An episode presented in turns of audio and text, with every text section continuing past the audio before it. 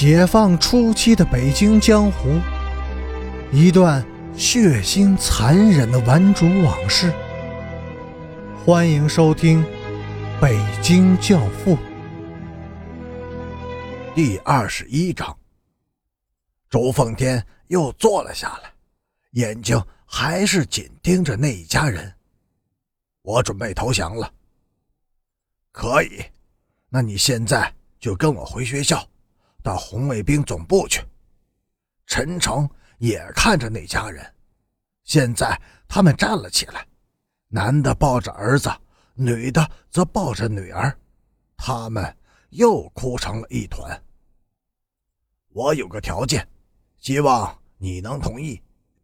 周奉天又站了起来，紧张地注视着那四口人。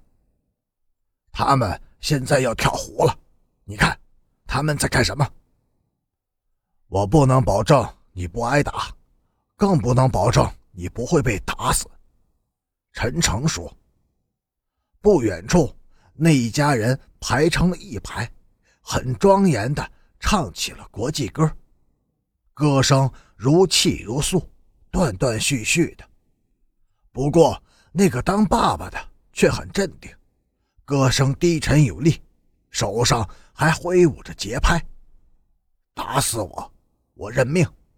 我的条件是给我三天期限，三天以后我自动投案，任凭你陈诚处置。你打算在这三天里干些什么？救人。不远处，一家人已经开始下水了，父母抱着孩子，夫妻互相搀扶着。一步一步的向湖中央走去。陈诚和周奉天对视了一眼，不约而同的向那个方向跑去。一边跑着，陈诚一边高声的喊着：“上来，快上来！我是红卫兵。”周奉天直接跑进水里，挡住了那一家人。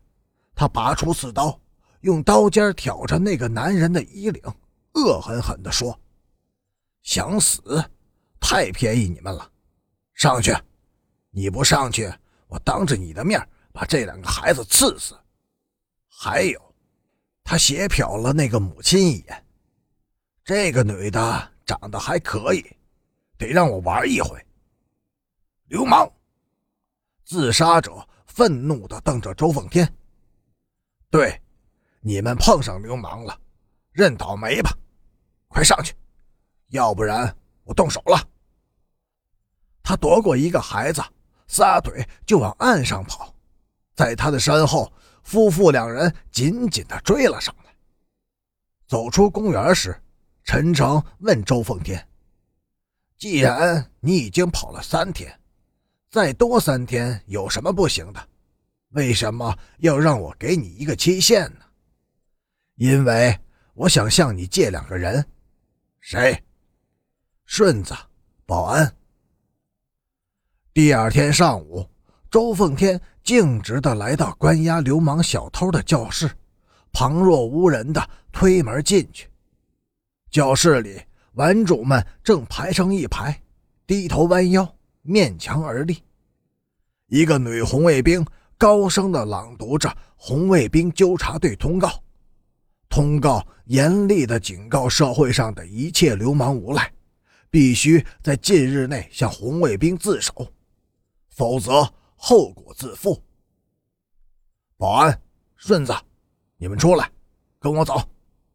周奉天面无表情地喊了一声，他的语气坚定，不容置疑，就像是大夫在呼唤病人一样。那两个人也是久经战场的人，听到周奉天的喊声，立刻挺起胸。毫不迟疑地向教室外走去，走廊上挤满了红卫兵，为首的就是陈诚。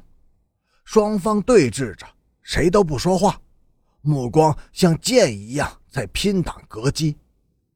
过了好久，陈诚突然侧过身子，指着身后的红卫兵对周奉天说：“你说，他们中间的哪一个向你走漏了消息？”快说！未等周奉天回答，陈诚向红卫兵们挥了一下手，恶狠狠地说：“让开，让他们走。”人们闪开了一条道，周凤天三个人大步的走了出去。望着他们的背影，陈诚又低吼了一句：“三天，三天以后，你必须要答复我。”周凤天回过身，双手一抱拳，一言为定。当天，有一个红卫兵向陈诚递交了退出组织的申请书。他在申请书上称自己是软骨头，怕死鬼，要求陈诚为他保密。崔元朝决定在八月三十一日抄王兴敏的家，因为这一天正是王兴敏的生日。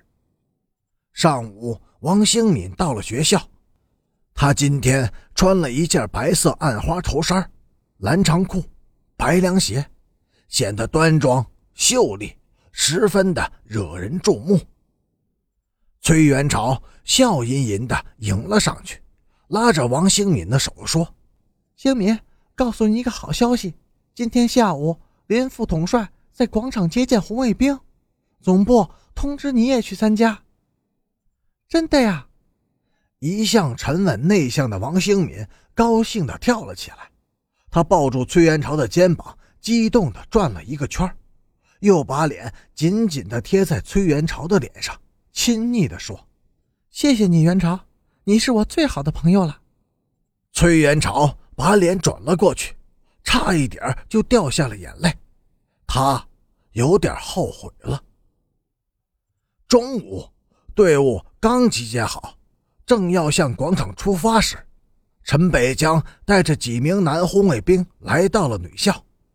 他用他那双秀美的眼睛冷冷地扫视着队伍，问道：“谁是王兴民？出列。”他的语调低沉、平稳，不带有一丝的感情，但却让人感觉到一种不容置疑的权威性。王兴敏缓缓地走出队列，站在陈北江的面前：“我是王兴敏，你们是谁？”红卫兵。纠察队。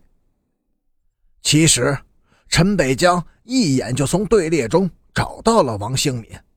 他那与众不同的穿着举止，特别是在不经意中流露出来的那种高贵气质和尊严感，使他像鹤立鸡群般的显眼和突出。陈北江那种永远一丝不变的冷静被动摇了。冰冷秀丽的脸上微微泛起了一层红晕。